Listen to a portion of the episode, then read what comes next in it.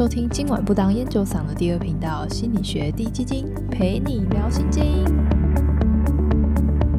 我是今晚主持人南瓜。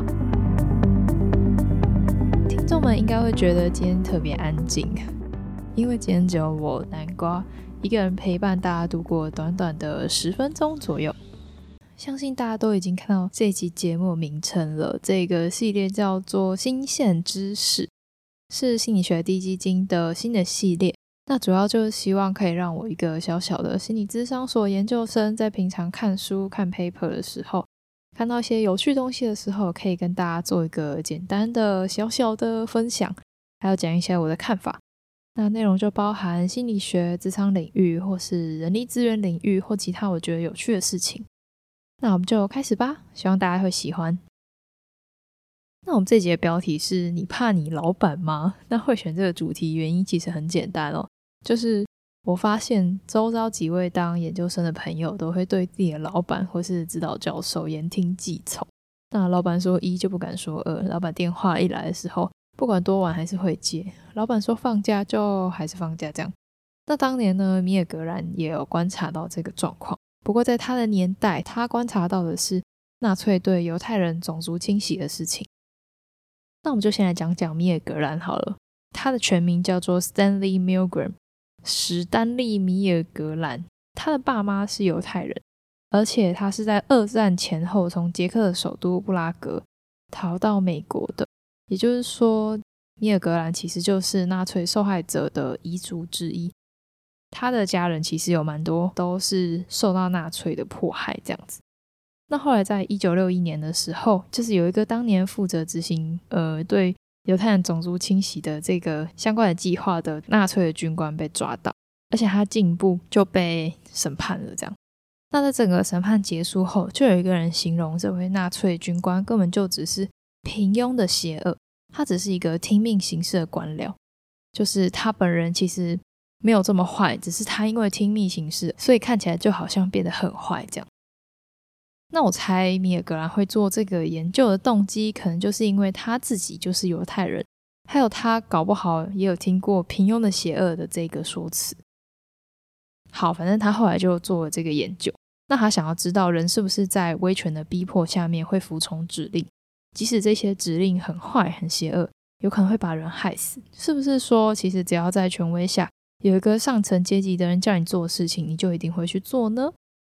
那这个实验是这样子的：米尔格兰他通过刊登在报纸的方式哦，因为当年就一九六零年代而已，所以就只有报纸没有网络的这个招募方式。反正他就在报纸上面刊登，然后就招募了一群受试者。那他们当时候说的这个来做实验的名目是说要做一个有关于学习的实验。那当第一个受试者他到当第一个受试者 A 他到耶鲁大学的实验室的时候，他会遇到另外一个受试者 B。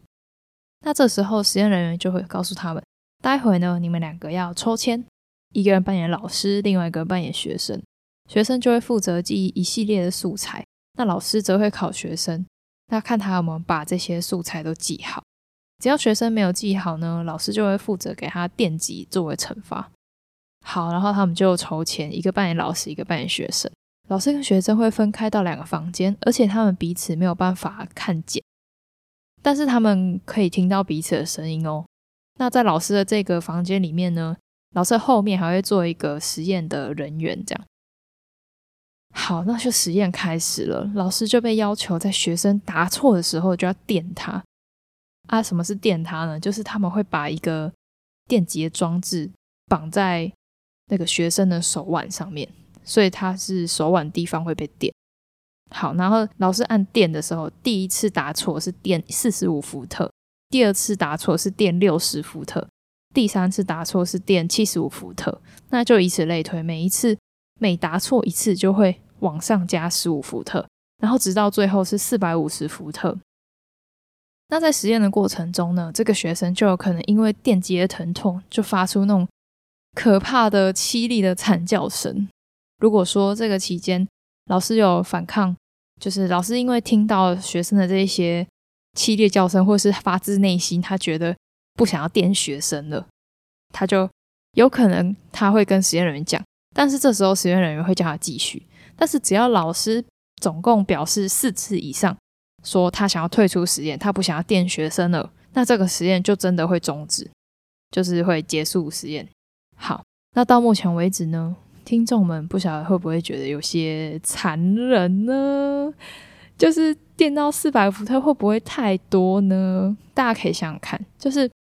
就是我虽然像我自己的经验是我冬天的时候很常被静电电到，可是我也不会没有，就是我从来没有被一百一十伏特的插座电过，不然我可能没有办法录这集给大家听。这样，在这个实验里面，只要学生答错到第六次，他的电压就会来到一百二十伏特。那我记得小时候就有一个，就就会有一些用电安全的宣导，就比如说。手撕式的不要摸插座啊，或者是不能用叉子往插座里面插，那他们会有这一些用电安全宣导，一定是有理由的吧？就是一百一十伏特的插座电到人，一定会出一点事吧？不可能只是像我冬天被静电一样，就是叫一声然后就没事了这样。但在米尔格兰实验中，听众们可以猜猜看，最后有多少人按到四百五十伏特了呢？答案是有六十五帕的人按到四百五十伏特。那这一些担任学生的人都被电死了吗？好，没有，他们没有死，但绝对不是因为他们是皮卡丘之类的生物不怕电什么的，而是因为米尔格兰在这个实验中使用了欺骗的这个手法。这个欺骗的这个手法是我们心理学有时候会使用的一些实验室手法。那这个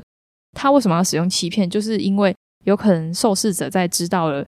原本的实验动机之后，他有可能会表现出。不是直觉的一些反应，有可能他的反应是假的，这样。所以米尔格兰这个实验就是害怕说，就是害怕说这些受试者可能知道一些事情，就没有办法看到他们最真实的反应。好，那所以在这个实验中呢，受试者 B，也就是扮演学生的那个人，和实验人员其实都是演员，他们都是奉命行事的。真正的受试者呢，其实是老师，就是受试者 A。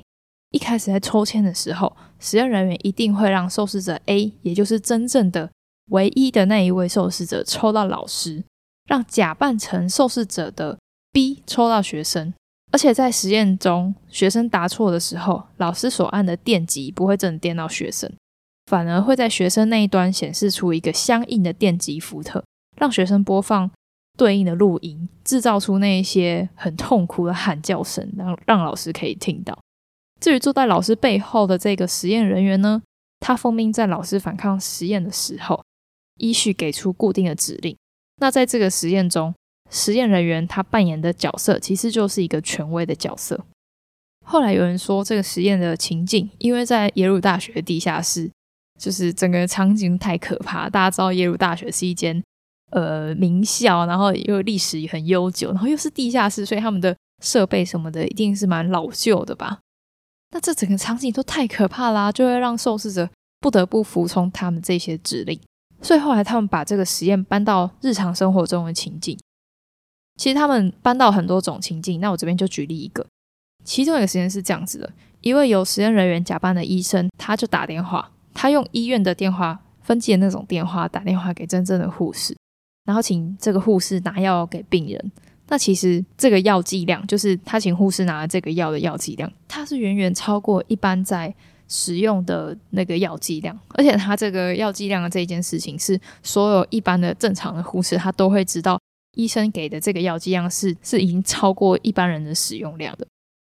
那服从的护士有多少呢？其实有超过一半的护护士他服从了医生的这个指令，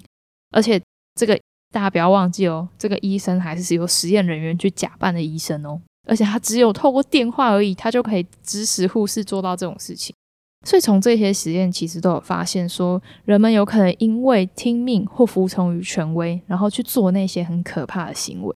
其实不少受试者都有反抗啦，比如说在米尔格兰的实验里面，也有人说他们想要把自己拿到的研究参与费给那些被电的学生，或是他根本就不想要拿那一些参与费了。但最后仍然有六十五趴的人按到四百五十伏特的电极。想想看，二战时期的纳粹跟犹太人，那大家可以想想看，最近已经打了，从十月开始已经打了快要四个月的以哈战争。那再想想看，你自己是不是在遇到权威的角色的时候，都会倾向听命于他呢？或是大家在工作上遇到老板叫你做什么事情的时候，你会想要答应？那如果叫你做哪些事情的时候，你会反对呢？如果老板叫你报账，你会帮他？那老板想要用公费买一个高级的文具，你也会帮他？如果买老板想要自己在家里使用的花束，你也会帮他吗？就一个花束五百块，应该好像也还好吧？那如果说下一次他要报账买 iPhone 十六，你会帮他吗？就是这种循序渐进、登门槛式的要求，会让这些被权威压迫的人有可能一步一步的去服从。好，那听到这边这一集进入了尾声，你或许不会想要帮老板报账买 iPhone 十六了，那是因为你已经听懂我这一集想要表达的意思。那最后，我想要问问各位听众，如果有时间的话，你也可以想想看你自己的界限在哪里，或是你工作跟生活的界限在哪里呢？如果说听众们想要进一步了解更多关于米尔格兰的服从实验，推荐你们看一本小说，叫做《失控的逻辑课》，它是由脸谱出版社出版的。这本小说很有趣，它虚构了一个跟服从有关的大学的校园故事，但不是那种爱情的故事，它就是书如其名，就是一个逻辑课的上课的样子。或者说，你也可以看一部电影，叫做《Experimenter》实验者。但我不确定这一部台湾有没有上映。不过它是二零一五年的电影，它的拍摄的手法很有趣，就是电影里面的角色会直接对着荧幕前的你们讲话，这样子，他会直接跟你解释现在发生什么事，或者是这个角色内心在想什么。而且这一部电影里面，除了这集提到的服从实验以外，他有讨论这个实验后续引出的伦理问题。还有米尔格兰做的其他实验，有兴趣的听众们可以花时间看看哦。那我们这集就到这边，我是主持人南瓜，心理学滴滴金，我们下次见。